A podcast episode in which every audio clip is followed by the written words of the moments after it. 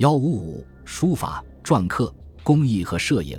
书法作为我国传统艺术中的重要内容，在民国时期也有较大的发展。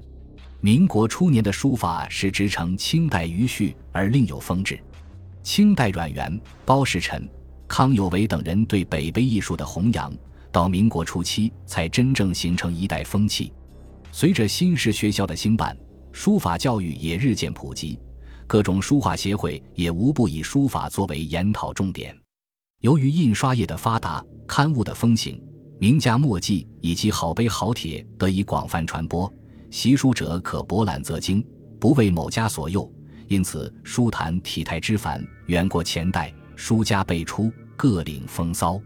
民国初期的书法，以沈曾直、吴昌硕、曾皙、李瑞清四家影响最大。沈曾植以博学闻名全国，其书容篆隶碑帖于一体，笔势顿挫，洒落韵界，既富金石气，又富书卷气。吴昌硕不仅画艺出众，于书法金石也无所不精。其绘画成就主要得力于他的书法金石功底，诸体兼善，尤长于篆书和行书，影响极广。陈世曾、王各仪、沙孟海等俱入其室。李瑞清是近代著名的书法教育家，精研书道，誉满海内外，只是恪守古人，单调呆板。其功力极深，时人号为百纳体。曾皙与李瑞清并称一时，书法得下成碑，与张黑女碑之神髓，喜用秃笔枯毫，受尽至蜡，但流畅圆活。到民国中期，书坛的风气又有了进一步的改变，书法家们大都兼容并蓄，博采众长，故乐器于书坛的大家众多，书体不一，如郑孝胥碑帖兼长，吴敬恒擅长楷行。周庆云参习汉隶北碑，亦如善于篆隶行楷。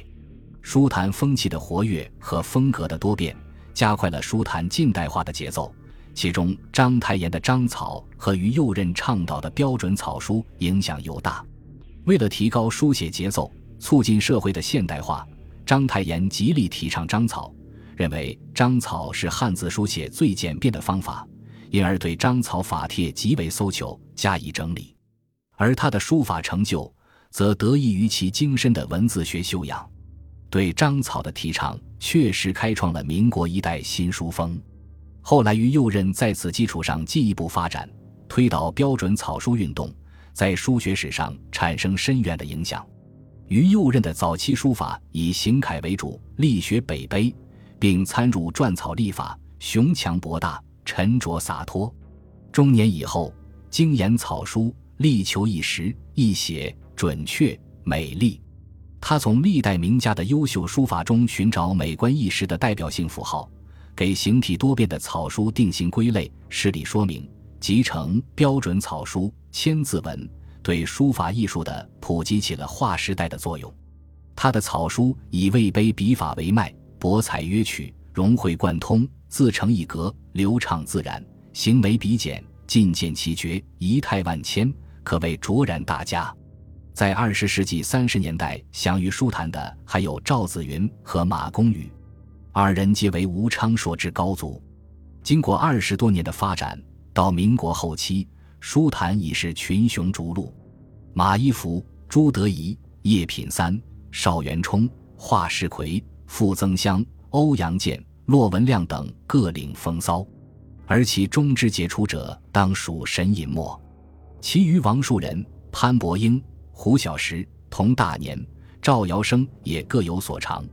与中国画在晚清走向衰竭的趋势相反，篆刻这门新兴艺术在清代乾嘉以后登上了高峰，宗派分立，强手如林。民国时期，由于商品经济的进一步发展和印刷业的繁荣，碑版及其他古文字的大量出土，篆刻艺术仍方兴未艾。一九一三年。西泠印社正式成立，并一跃成为全国篆刻艺术的中心。而民国初期印学家的分布也主要集中于沪杭、京津和广东地区。沪杭以吴昌硕、赵石影响最大。吴昌硕为西泠印社第一任社长，他在书画印三方面接受赵之谦的影响，其篆刻得力于石鼓、汉印、秦玺及钟鼎款制，同时以书画法入印，浑目古朴，远过前人，在当时影响极大。陈师曾、王贤、钱寿铁等皆出其门下。赵石精通各体，熟谙古文字。今时学养笃厚，治户不久，声名鹊起。一时名流罗振玉、丁府之辈皆与之游。其篆刻取法秦金汉印，风格雄壮浑厚。京津地区以陈师曾、陈半丁、齐白石等为代表，又以齐白石为高，其印师法前人，又挑出藩篱。章法以奇险取胜，单刀深切，不加修饰，宽博自然，韵趣无穷。广东印坛以易大厂李隐桑为代表，易大厂之古玺风格独绝，尽是罕有其癖。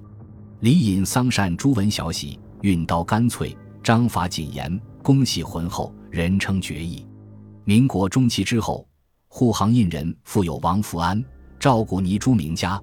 京津则有寿石公和丁二仲以及顿立夫，其中赵古泥较为突出。至二十世纪四十年代之后，方解刊脱颖而出，二十余年刻印于万方，终于炉火纯青，享誉海内外。印坛诸铁如邓纯铁、钱寿铁、唐素铁、汪大铁等，以及乔大壮、黄宝物等，皆为印坛一流名家。中国是丝绸的故乡，而民国初期。丝织印染工艺原地踏步，不见起色；刺绣工艺却异军突起，人才济济，名秀丛起。一九一一年，著名工艺家沈寿在天津开办了绣工传习所。一九一四年，应张謇之聘，至南通主持女工传习所，培养了大批刺绣人才。沈寿是近代苏绣的代表，他所创造的美术绣使苏绣驰名中外。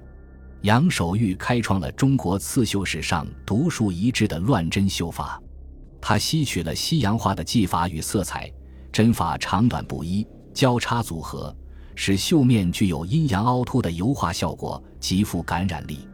中国四大名绣之一的湘绣，此时有了长足的发展。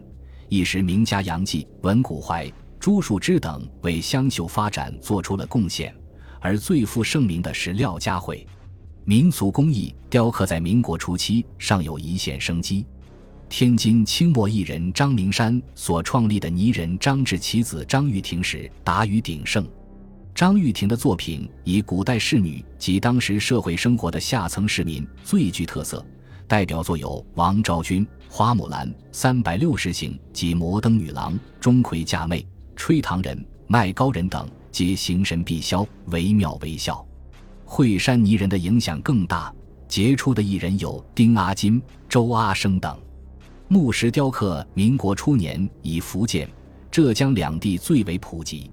东洋木雕和黄杨木刻各扬一时，而青田、寿山石雕也善名天下。湖南的菊花石雕工艺堪称一绝，著名工艺师戴青生的菊花石雕梅花瓶等。在巴拿马万国博览会上荣获金牌奖，竹雕工艺则以江苏嘉定为最。传统的木刻年画业在清末因西方先进印刷技术的传入而式微，退出城市而转向农村。在北方的天津，只有杨柳青一带的年画水平较高，成就较著；其余河北武强、山东的阳谷、高密及山西南部地区的年画也有一定的规模。传统的漆器工艺，民国初期仍保持了较高水平。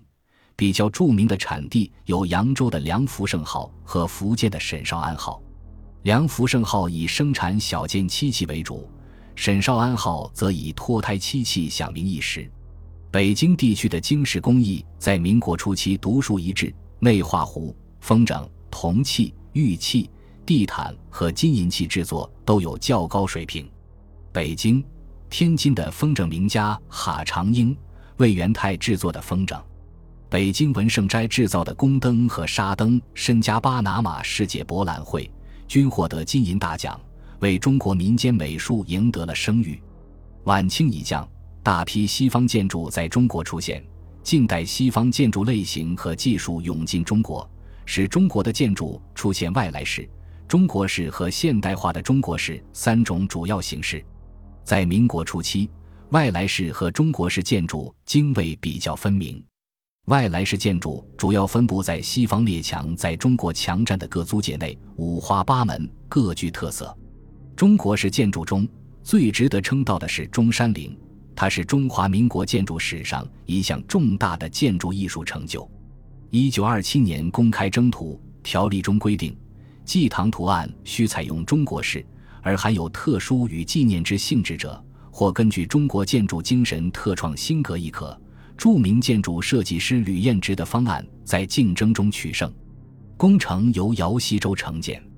全陵在总体上采用传统的陵墓布局形式，但在局部处理上则时有创新，特别是吸取了新的材料和新的技术工艺，为中山陵增色不少。全陵气象宏伟壮观，殿堂又显得庄严肃穆，为稍后将要出现的一幢幢中国式传统建筑树立了榜样。中国近代新型建筑主要集中在一些大城市，在西方文化的冲击下。它突破了封建社会后期技术迟缓发展的局面，形成了微弱但富有创造性的技术体系。二十世纪三十年代以后，新式里弄、花园里弄建筑和公寓式里弄建筑在各个城市广泛采用，从总体上趋向于环境空间的拓展和造型装饰趣味的追求。在上海这样的城市，大体量的高层建筑三十年代之后层出不穷。如一九三一年建造的二十四层的上海国际饭店，其设计艺术已达到了相当高的水平，建筑装饰工艺也伴随着现代化建筑的发展而成长。砖雕、石刻、木装修、石膏花饰、水磨石、马赛克、琉璃饰件、青铜装饰等，都为创造出优美的建筑群增辉。上海的汇丰银行、江海关、沙逊大厦。北平的大陆银行、天津的老西开教堂等，都凝结着现代建筑装饰的工艺成就的精华。建筑教育也开始兴盛，各大学建筑系相继成立。但当时著名的建筑师多从国外留学归来，所崇尚的风格也多种多样。专门的建筑学术研究机构很少，最负盛名的是一九二八年朱启潜发起成立的中国营造学社。学社以整理和权益营造古籍和调查测绘古建筑遗物为使命，其主要人员刘敦桢和梁思成密切合作，先后走遍了中国十六个省、二百多个县，考察城市与乡村居民和传统城市建筑达两千余处，整理出许多古建筑基本知识和历史发展的框架，为研究中国古建筑开辟了康庄大道。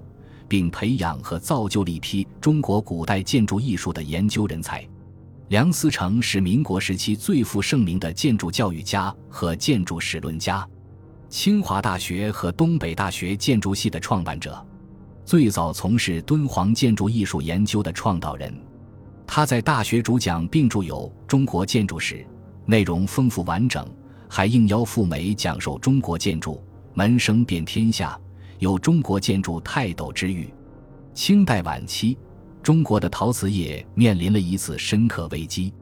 民国以后，以景德镇为代表的中国瓷器业开始转换发展方向，以工艺美术瓷为主，以仿古细瓷和传统瓷雕工艺为主要产品与洋瓷竞争，并形成了自己的独特风格。在瓷质上，不仅有白如玉、生如磬、薄如纸、明如镜的盛誉。同时，在工艺瓷装饰上也丰富多彩、冠绝一时。广东石湾的陶塑别有一番风韵。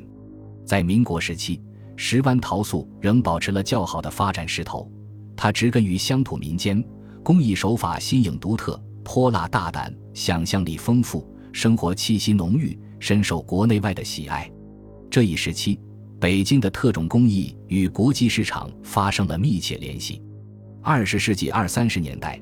北京特种工艺品在国际市场上的畅销达到高潮，年产值都在二百万美元以上。其中最著名的是景泰蓝、地毯、雕漆和玉器等。民国之初，现代雕塑在中国的美术大地上仍然是一片荒漠。五四运动以后，一批学子开始留学西方，播下了中国现代雕塑的种子。一九二零年。上海美专手设雕塑科，之后国立艺术院等开始设立雕塑专业，造就了中国第一批雕塑人才。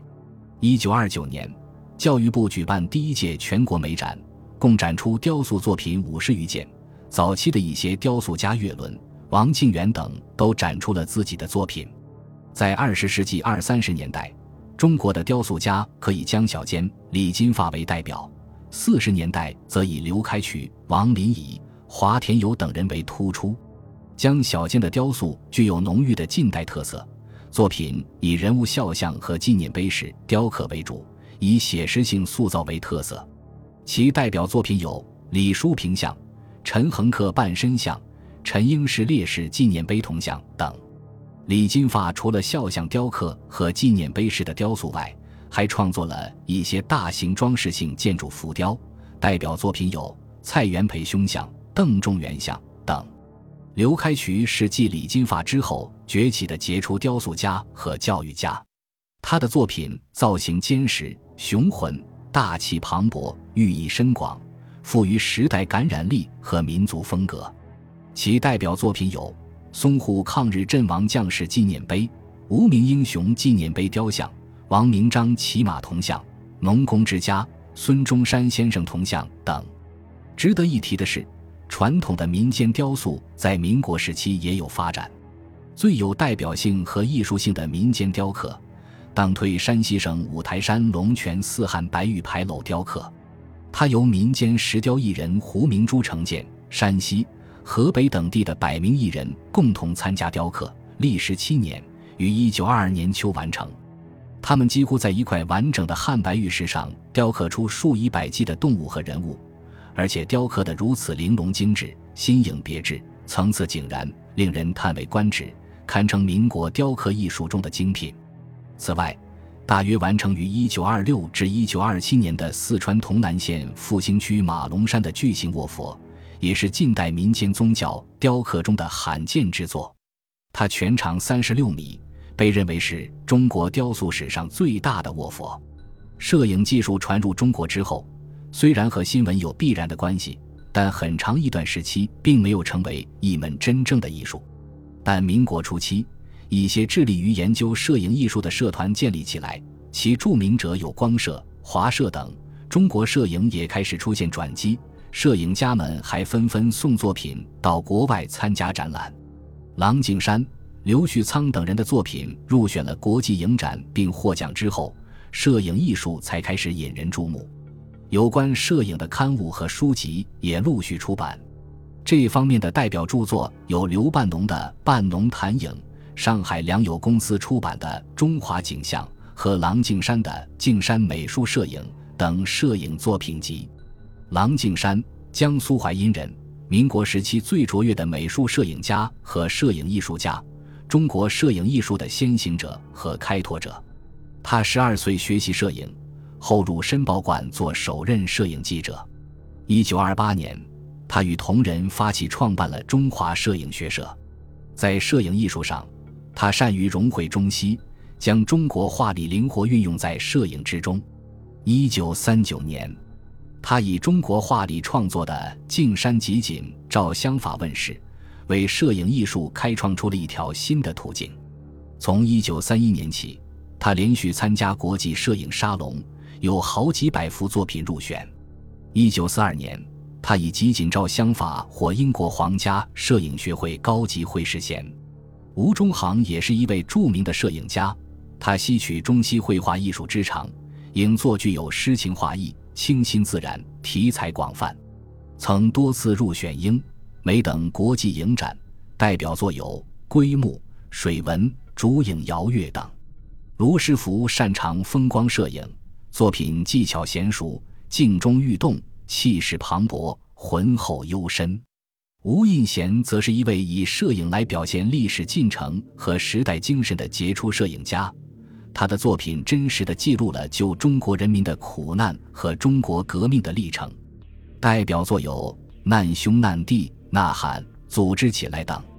随着摄影业的发展，各种摄影家协会纷纷建立，影展也多次举行。一九二八年三月，上海华社举办了第一次影展，它是当时规模最大、影响最深的展览。民国中期以后，华社一直是中国摄影界最积极活跃的力量。其他比较有实力的团体还有上海的黑白摄影社、北平的光社、广州的景社、南京的美社等。最有实力的摄影家集团是一九四八年三月三日在上海成立的中国摄影学会，它几乎囊括了当时中国摄影界的所有名流，可以说是中国摄影家的大会师。